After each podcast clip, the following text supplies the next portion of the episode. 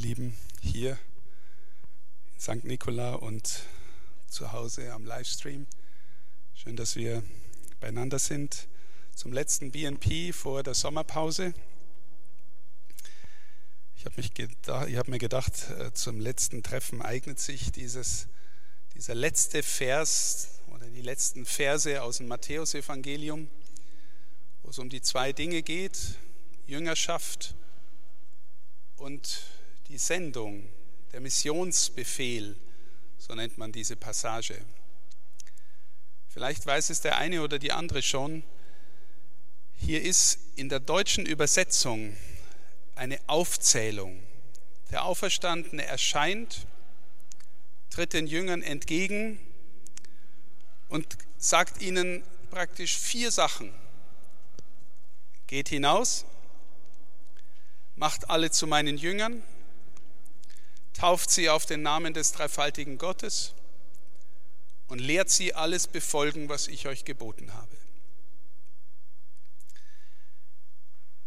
Ich bin einmal darauf hingewiesen worden, ich habe es nicht selber entdeckt, dass diese Konstruktion im Griechischen keine Aufzählung ist.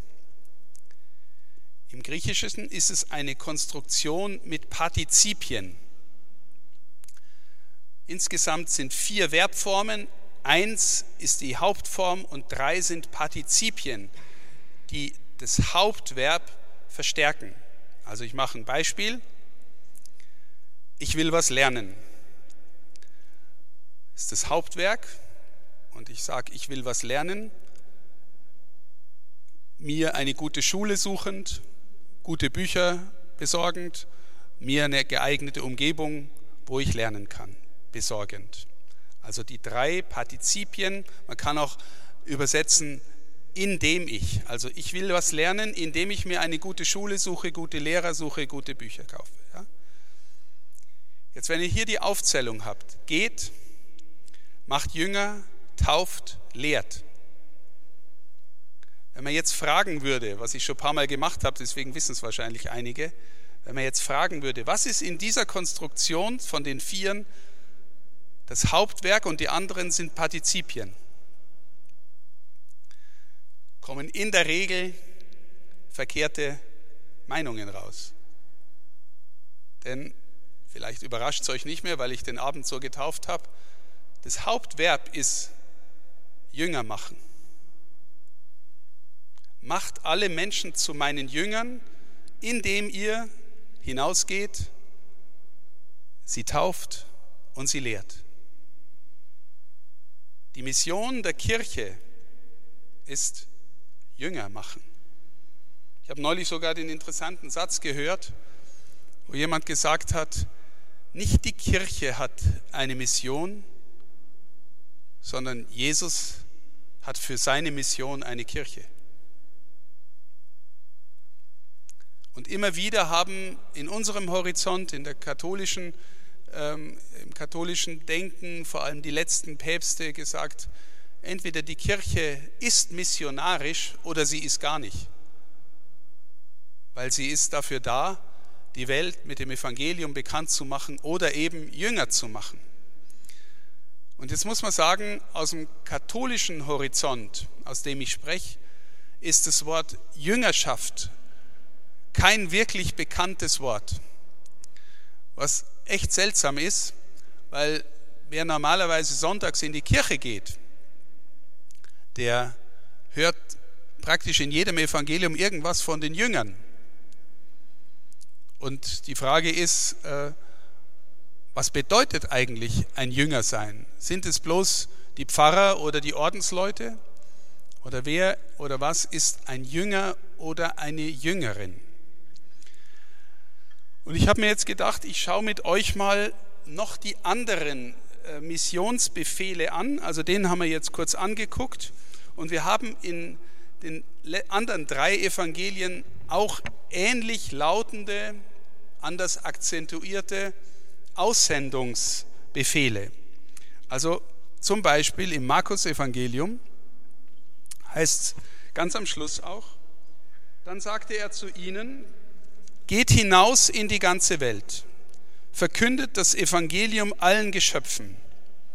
Wer glaubt und sich taufen lässt, wird gerettet, wer aber nicht glaubt, wird verdammt werden. Und durch die, die zum Glauben gekommen sind, werden folgende Zeichen geschehen. In meinem Namen werden sie Dämonen austreiben. Sie werden in neuen Sprachen reden. Wenn sie Schlangen anfassen oder tödliches Gift trinken, wird es ihnen nicht schaden. Und die Kranken, denen sie die Hände auflegen, werden gesund werden. Also im Prinzip steht da indirekt auch Jünger machen, weil die, die zu einem Glauben gekommen sind, der sie wirklich qualifiziert, die tun sogar Zeichen und Wunder. Und es passiert nicht, wenn man einmal sonntags in die Kirche geht, ja, sondern es passiert, wenn man ein Jünger, eine Jüngerin Jesu geworden ist. Natürlich ist hier auch das herausfordernde Wort, wer nicht glaubt, wird verdammt werden. Können wir uns noch unterhalten darüber, was das bedeuten wird. Und hier ist auch noch ein Akzent, verkündet das Evangelium allen Geschöpfen. Das ist auch eine spannende äh, Nuance, weil wir glauben, dass Jesus nicht nur die Menschheit erlöst hat, sondern durch die Menschheit in gewisser Weise auch die ganze Schöpfung. Jetzt schauen wir uns mal noch Lukas an. Lukas sagt in seinem letzten äh, Kapitel seines Evangeliums, lässt er Jesus sagen zu den Seinen, so steht es in der Schrift, der Messias wird leiden und am dritten Tag von den Toten auferstehen. Und in seinem Namen wird man allen Völkern, angefangen in Jerusalem, verkünden, sie sollen umkehren, damit ihre Sünden vergeben werden. Ihr seid Zeugen dafür. Und ich werde die Gabe, die mein Vater verheißen hat, zu euch herabsenden. Bleibt in der Stadt, bis ihr mit der Kraft aus der Höhe erfüllt werdet. Also auch hier ein Sendungsbefehl oder ein Sendungsauftrag. In meinem Namen wird man allen Völkern das Evangelium verkünden. Und das bedeutet unter anderem, sie sollen umkehren, damit ihre Sünden vergeben werden. Auch noch ein anderer Akzent und ich versuche sie nachher mal zusammenzubringen. Schließlich haben wir noch den Johannes. Der Auferstandene erscheint den Seinen und sagt ihnen, Friede sei mit euch. Wie mich der Vater gesandt hat, so sende ich euch. Also ein Sendungsbefehl, der gewissermaßen parallel geht mit dem, Verhältnis des Sohnes zum Vater, so ist das Verhältnis des Sohnes zu den Seinen, zu seinen Jüngerinnen und Jüngern. Nachdem er das gesagt hatte, hauchte er sie an und sprach zu ihnen, empfangt den Heiligen Geist, wem ihr die Sünden vergebt, dem sind sie vergeben, wem ihr die Vergebung verweigert, dem ist sie verweigert. Ähnlich wie beim Lukasevangelium, ein Akzent auf die Vergebung der Sünden, und ein Akzent auf den Heiligen Geist. Auch das habe ich hier schon mal gesagt, der Auferstandene haucht den Heiligen Geist aus und damit nimmt Johannes Bezug auf die Schöpfungserzählung, wo die Menschen von Gott unmittelbar den, Geist eingehaucht bekommen, den Lebensatem. Hier schenkt der Auferstandene neues Leben indem er den Heiligen Geist gibt. Und in der Kraft des Geistes sind sie Zeugen und Gesandte, unter anderem dazu, Sünden zu vergeben. Jetzt möchte ich von dort her mit euch ein wenig durchbuchstabieren, was Jüngerschaft heißen könnte, wenn man die Dinge zusammensammelt. Ich habe vorhin gesagt, im katholischen Raum ist Jüngerschaft nicht besonders ähm, ausgeprägt. Aber ihr habt vielleicht auch gehört, dass wir als Bistum Passau zusammen mit der Loretto-Gemeinschaft äh, aus Österreich auf dem Domplatz sowas wie eine Jüngerschaftsschule errichten. Was ist eigentlich Jüngerschaft und was soll dort gelernt und gelehrt werden? Es ist erstaunlich, dass wir Katholiken das, diese Vokabel erst wieder von außen lernen müssen es gibt zum Beispiel eine weltweite überkonfessionelle Organisation, die heißt Jugend mit einer Mission. Da werden junge Menschen, inzwischen sind es mehrere Millionen, zwei Millionen, glaube ich, weltweit ausgebildet in Jüngerschaft, missionarische Jüngerschaft auch noch. Also ich möchte mit euch ähm, ein paar Punkte durchgehen, die hier aufgelistet sind. Zunächst mal heißt es, Evangelium wird verkündet. Jetzt können wir fragen, was ist die Kurzfassung des Evangeliums? Ich habe das Dokument Christus Vivit von Papst, Johannes, äh, von Papst Franziskus nochmal angeguckt. Papst Franziskus legt immer Wert, dass die Erstverkündigung des Evangeliums sehr knapp ist. Die erste Verkündigung ist, du sollst die Erfahrung machen und in den Glauben hineingeführt werden, dass Gott ein liebender Vater ist. Du hast einen Vater, der dich liebt. Viele werden jetzt sagen, ja, habe ich schon tausendmal gehört, Gott liebt dich, bla bla bla. Die Christen wissen nichts anderes zu erzählen. Natürlich müssen Jünger und Jüngerinnen irgendwie in der Lage sein, so zu leben, dass das auch dem anderen zur Erfahrung wird. Gott liebt dich, Gott ist ein Vater. Der zweite Punkt ist, Christus rettet. Wir haben es jetzt die ganze Zeit gehabt von Sündenvergebung, zumindest in zwei Evangelien. In einem hieß es auch nochmal umkehren, sich taufen lassen. Sündenvergebung. Immer und immer wieder betone ich, dass Sünde nicht zuerst die böse Tat ist sondern Sünde zuerst ein Zustand der Entfernung von Gott ist. Die böse Tat folgt aus der Entfernung von Gott. Natürlich ist die böse Tat auch Sünde, aber das innere Entferntsein von der Quelle des Lebens, von der Quelle des neuen Lebens, führt jeden von uns und jede von uns dazu, dass wir zuerst einmal an uns selber denken und nicht automatisch gewissermaßen in der inneren Verbundenheit mit Gott leben, aber wir sind eingeladen, immer neu zurückzukommen. Christus gibt das neue Leben, er haucht die Jünger an mit dem Heiligen Geist. Das bedeutet, in ihm ist eine neue Art von Leben, die über das Biologische hinausgeht. Ich bin Weg, Wahrheit und Leben. Wenn ich teilnehmen will an diesem Leben, muss ich mit ihm verbunden leben. Und wie geht mit ihm verbunden sein? Naja, sich auch eingestehen, Herr, ich lebe entfernt von dir. Herr, vergib mir, was ich alles gefehlt habe aus dieser Entfernung. Ganz einfaches Beispiel, das ich immer wieder sage, wenn ihr eine Partnerin, einen Partner habt und mit dem tief verbunden lebt, dann ist der Weg zum Fremdgehen echt ein weiter. Wenn es viel Stress gibt, wenn ihr euch nicht mehr versteht, wenn irgendwas zerrissen ist, dann ist der Weg zum Fremdgehen ganz nah. Also die Verbundenheit, die Nähe verhindert Sünde und die Trennung ermöglicht Sünde oder die böse Tat. Also das Evangelium, Gott liebt dich wie ein Vater und Christus rettet dich, damit du in diese Beziehung zurückkommst, über ihn.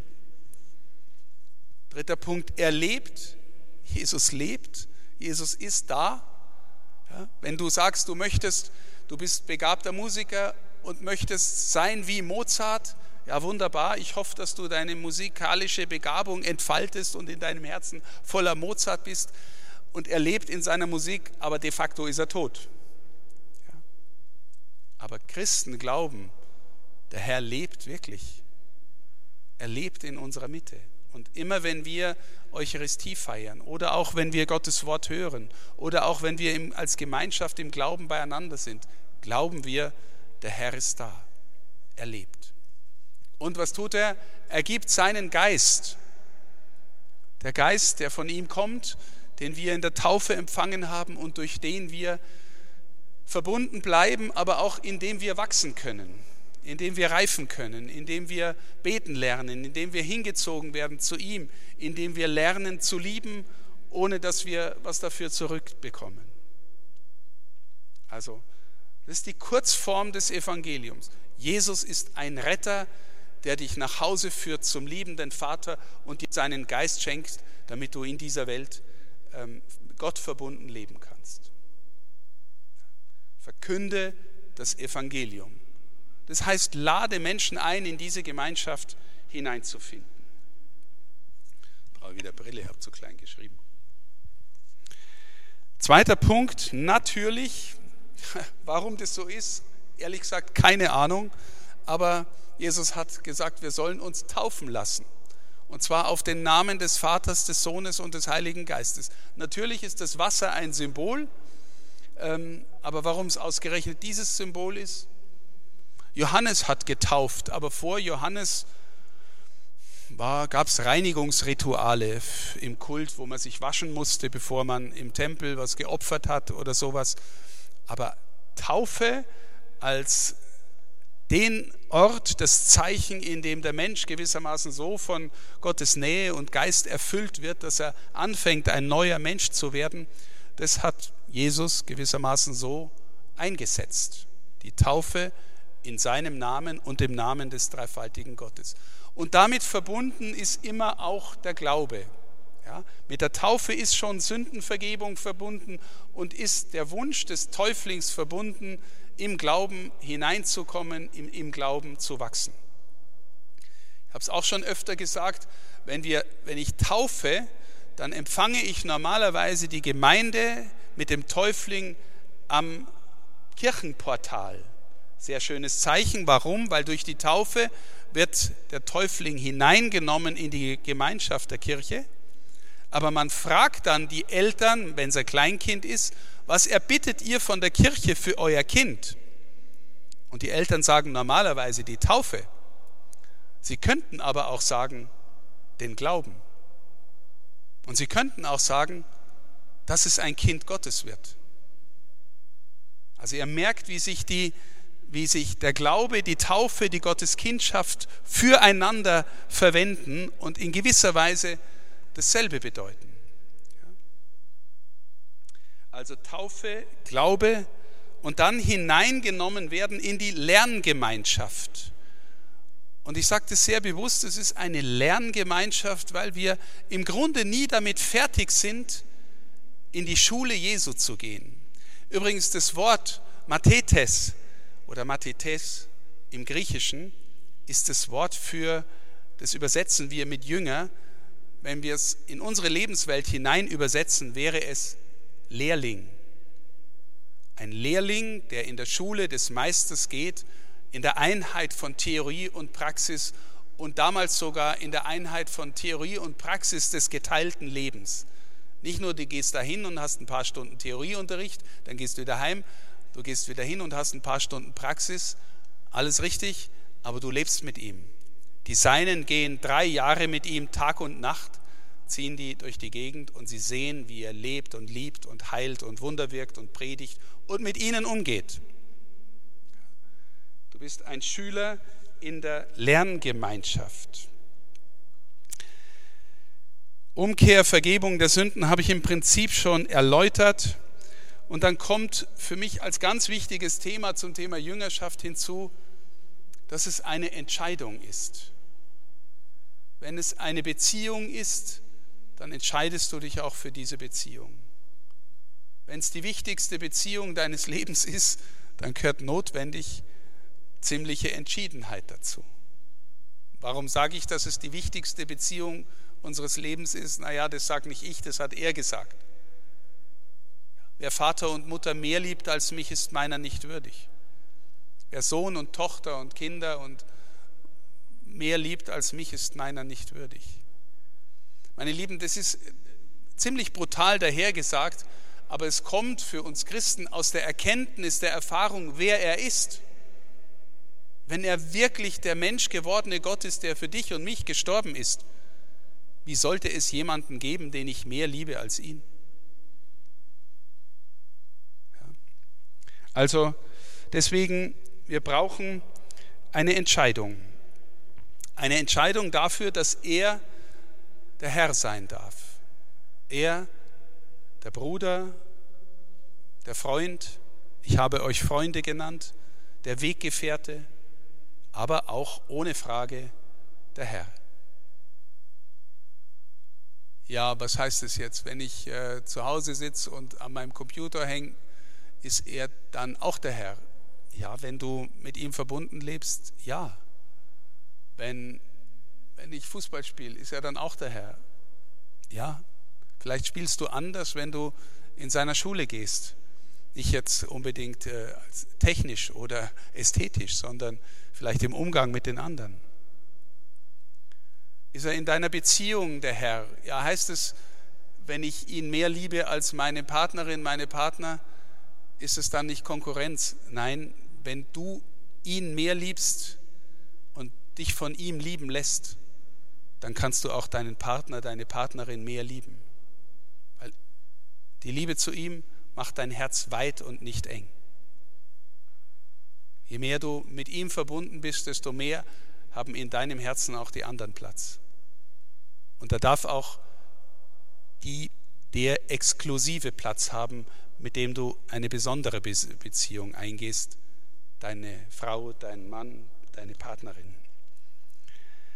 Also eine Entscheidung für, dass er der Herr ist. Und dann heißt es ja in dem Matthäus-Vers, lehrt sie, ähm, alles zu befolgen, was ich euch geboten habe. Da habe ich jetzt dahinter geschrieben, da steht Lehre, Gehorsam, Liebe naja, lehrt sie. Es gibt eine inhaltliche Lehre.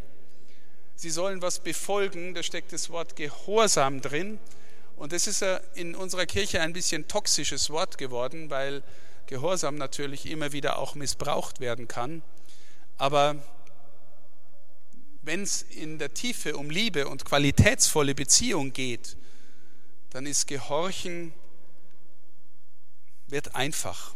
Je mehr du liebst, desto einfacher wird Gehorchen, weil du dem anderen in gewisser Weise vom Herzen her gehörst oder auf ihn hörst. Ja? Liebesgehorsam ist was völlig anderes als Kadavergehorsam. Den anderen verstehen in seiner Majestät, in seiner Größe, in seiner Demut und zu sagen, dein Wille geschehe, ähm, ist der Gehorsam, der hier gemeint ist. Und natürlich lerne die Liebe. Das ist das Allerentscheidendste für unser ganzes Leben, dass wir lernen, letztlich zu lieben wie er, weil das unser ganzes Sein am Ende bestimmt.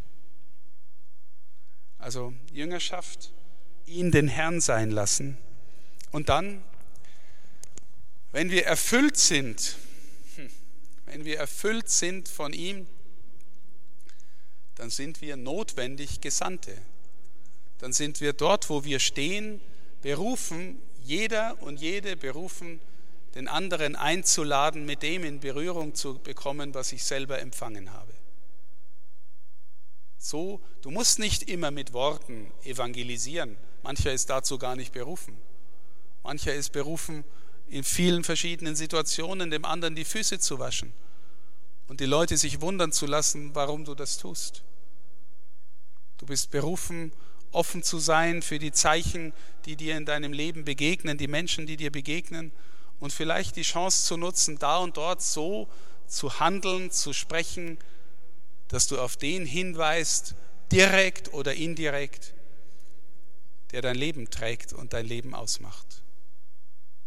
Da hat jeder seinen eigenen Weg und seine eigene Berufung. Du bist nicht berufen, die Welt zu retten. Das hat er getan. Aber du bist berufen, dort, wo du stehst, vielleicht den anderen, den einen oder anderen mit dem Weltenretter in Berührung zu bringen. Auf deine Weise. Ja? Mancher macht es sogar durch Musik. Mancher macht es, indem er, weiß ich was, Köchin oder Koch wird und mit viel Liebe das tut, was er da tut. Mancher macht es, indem er ein guter Verwalter, eine gute Verwalterin ist und wirklich die Dinge um seinetwillen tut und die Menschen merken, dass das einfach wunderbar und verlässlich ist. Aber ja, wir sollen auch in der Lage sein, davon zu erzählen, von der Freude, die uns erfüllt. Und schließlich habe ich jetzt noch als letztes hingeschrieben, Zeichen. Da werden also die Dämonen ausgetrieben. Wer Gift trinkt, dem wird es nicht schaden die Kranken werden geheilt und so weiter. Ist es bei jedem so? Nee und nicht immer. Aber immer wieder.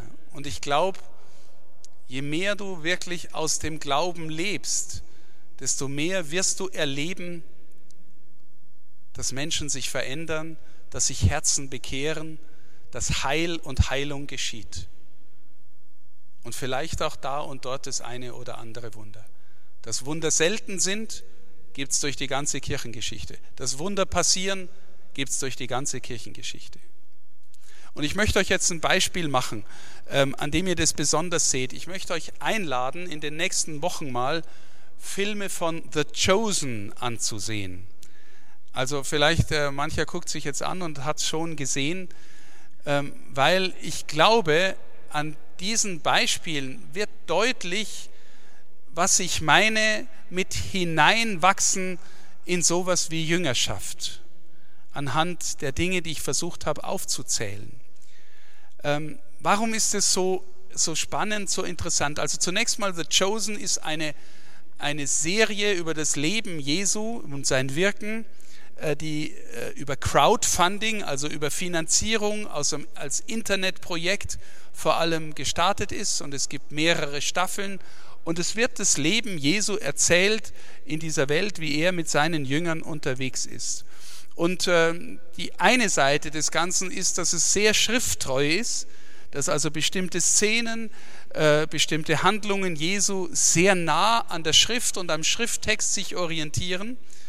Aber die Schrift selber ist ja sehr verdichtet. Das heißt, da ist ziemlich fantasievoll, außenrum sind da Geschichten darum erzählt, die aber etwas von dem versuchen deutlich zu machen, von dem ich rede, nämlich, dass Menschen immer mehr in die innere Nähe zu Jesus kommen. Um das geht es letztlich, dass du in die innere Nähe zu ihm kommst.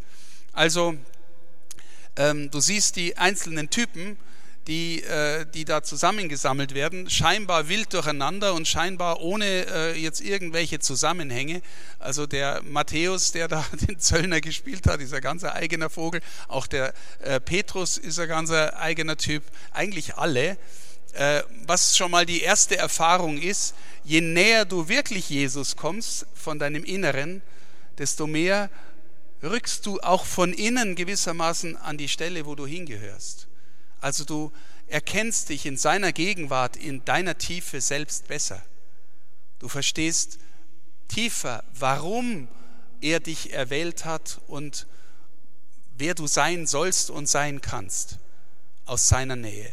Solche Prozesse sieht man in dieser, ähm, in, äh, in dieser Geschichte immer wieder erzählt, auch wie sie untereinander ganz normale Kerle sind und auch miteinander streiten oder ihre Probleme haben, wie sie ihn nicht verstehen. Ja, er erzählt ihnen nicht auf einmal alles, er lebt halt mit ihnen, teilt Leben, ist der Rätselhafte, ist auch der, der äh, sie brüskiert oder manchmal auch korrigiert auf sehr liebevolle Weise. Und du spürst nach und nach, wie sie hinwachsen zu ihm und wie aus dem Hinwachsen zu ihm gewissermaßen die innere Fähigkeit entsteht, mit dem Herzen so zu handeln und zu sprechen wie er. Also jetzt gerade glaube ich, ich habe nur ein paar Folgen gesehen, nicht alle, aber jetzt habe ich so den, zum Beispiel die Maria von Magdala, die eine derer ist, die mit ihm ziehen. Da hat man so ein bisschen das Gefühl, mein Gefühl, die ist ihm innerlich am nächsten und kann deswegen von dieser inneren Haltung her bei den Menschen am meisten vermitteln, wer er ist. Einfach durch die Art, wie sie ist. Versteht ihr? Die Menschen bekommen durch die Art, wie sie ist und mit den anderen umgeht und äh, hört und liebt und teilt, spürt man, ja, sie führt durch die Art und Weise, wie sie ist, zu ihm hin. Also es geht im Grunde in all dem immer wieder um die innere Nähe zum Herrn, um das zu lernen, um ein Gespür dafür zu kriegen, wer ist er, wie ist er, wie kann ich ihn und seine Lebensart in mein Leben hineinlassen.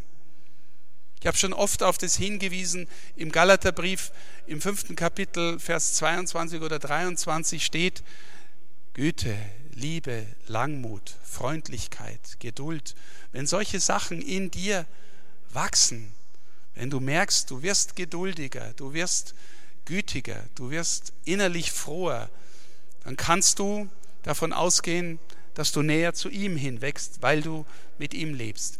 Aber jetzt, wie ist der normale, praktische Weg eines Christen, Jesus näher zu kommen? Naja, frag dich einfach, wie ist deine Gebetspraxis? Weil Gebet ist einfach Zeit mit dem Herrn. bei ihm sein? Hast du Zeit mit ihm? Willst du dich entscheiden, substanziell in deinem Leben einen bestimmten Zeitraum einzuplanen oder so zu organisieren, dass du mit ihm Zeit hast? Liest du sein Wort? Der Charakter Jesu kommt am meisten im Neuen Testament zum Ausdruck. Und je tiefer du ihn verstehen willst, desto mehr musst du auch das Alte Testament noch verstehen, lernen, wie er sich in seinem Volk nach und nach offenbart. Also, wofür haben wir die Bibel? Naja, damit sie gebetet wird, damit sie angeeignet wird, damit sie tief verstanden wird, damit wir etwas von der Herzensart Jesu verstehen, damit wir seine Jüngerinnen und Jünger werden, Schülerinnen und Schüler werden. Wir glauben auch natürlich, dass die Sakramente dafür wichtig sind, dass wir ähm, auch das Sakrament der Versöhnung immer wieder mal empfangen, damit wir zurückkommen in die Nähe, in die Gemeinschaft, weil Sünde heißt entfernt sein von ihm. Und willkommen im Club, wir sind alle immer wieder entfernt von ihm und haben alle immer wieder nötig, zurückzukommen. Jüngerschaft geht nicht ohne Gemeinschaft. Du kannst im Grunde nicht äh, lernen, ein Jünger Jesu zu sein, eine Jüngerin und allein vor dich hinleben und sagen, ich und mein lieber Jesus und die anderen sind mir wurscht. Das ist im Grunde Verrat an der Jüngerschaft. Aber da gibt es auch den alten lustigen Spruch, was ist das Hauptproblem eines Jüngers Jesu? Die anderen elf. Gemeinschaft ist nicht immer so ganz einfach. Ja?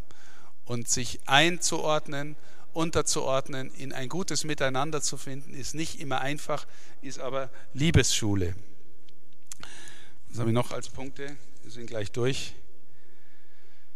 Ja, Dienst, lerne zu lieben und lade die anderen ein, mit ihm in Verbindung zu kommen. Ich weiß nicht, ob euch das schon mal aufgefallen ist, ähm, wenn du, wenn du Menschen kennst, die tief mit ihm unterwegs sind, dann kannst du etwas von dem ahnen, wovon das Neue Testament spricht, dass sie neu geworden sind oder neue Schöpfung oder dass ihnen das zur zweiten Natur geworden ist, mit dem Herrn unterwegs sein. So ähnlich wie man einer verheirateten Person, wenn sie, sagen wir mal, einige Jahre, einige Jahrzehnte mit äh, dem Partner verheiratet ist und sie ihn liebt und er sie liebt, dann ist es klar, dass, sie, dass die zwei zusammengehören und das spürst du der Person auch im normalen Leben an. Das ist ihr, sie ist Ehefrau, Ehemann, das ist ihm ihr zur zweiten Natur geworden. Ja? Merkt man uns Christinnen und Christen an, dass wir neu sind, dass wir anders sind, weil wir die DNA Jesu in uns inhaliert haben, weil wir Jüngerinnen und Jünger geworden sind. Und meine Lieben, ich habe das deswegen so betont, weil ich völlig überzeugt davon bin, dass es ohne Jüngerschaft keine Mission gibt. Ohne Jüngerschaft gibt es keine Mission. Also keine, die den Namen verdient. Weil wir sind nicht berufen, dem anderen irgendwas überzubraten und zu sagen, ich habe die Wahrheit und du bist der Idiot. Wir sind berufen, Menschen einzuladen in die Gemeinschaft dessen, den wir kennen, der uns Sünder befreit hat und äh, dem wir dienen dürfen. Evangelisierung, Mission heißt, so habe ich mal den schönen Satz gehört, ein Bettler sagt dem anderen Bettler, wo es das gute Brot gibt. Ein Bettler sagt dem anderen Bettler, wo es das gute Brot gibt. Aber dazu müssen wir erkannt haben, berührt sein von dem, von dem es das gute Brot gibt. Mehr noch, der das Brot des Lebens ist. Und das ist mir auch noch wichtig, weil viele auch in unserem Horizont, ich spreche wieder für die katholische Seite, ähm, ganz oft Jesus eher vernachlässigen und sagen, ja, ich bete zum Herrgott. Du darfst zum Herrgott beten, aber Jüngerschaft gibt es nur in Bezug auf Jesus. Wir sind Christen. Wir lernen von ihm. Er ist der Meister. Er ist gekommen, damit wir von ihm und durch ihn lernen und durch ihn zum Vater kommen. Natürlich darfst du zum Vater beten, aber du kommst nicht zum Vater unter Überspringung von Jesus. Deswegen vor allem anderen Jesus. Vor allem anderen Jesus. Und der letzte Satz, den ich hier noch habe. Paulus sagt sogar, wer den Herrn nicht liebt, er ist draußen. Wer den Herrn nicht liebt, der sei verflucht. Der ist verdammt oder was auch immer da steht, wie man immer dieses griechische Wort übersetzen will. Ich will euch nur sagen, die Nähe zum Herrn, die Liebe zum Herrn ist das Kriterium der Zugehörigkeit zur Kirche, zur Gemeinschaft der Glaubenden. An dem entscheidet sich, ob wir Jüngerinnen oder Jünger sind und sein wollen. Und ob wir dort, wo wir leben, unseren Auftrag wahrnehmen. Also, geht hinaus in die ganze Welt, verkündet das Evangelium allen Geschöpfen und helft mit, dass Menschen zu Jüngerinnen und Jüngern werden. Und werden wir selber.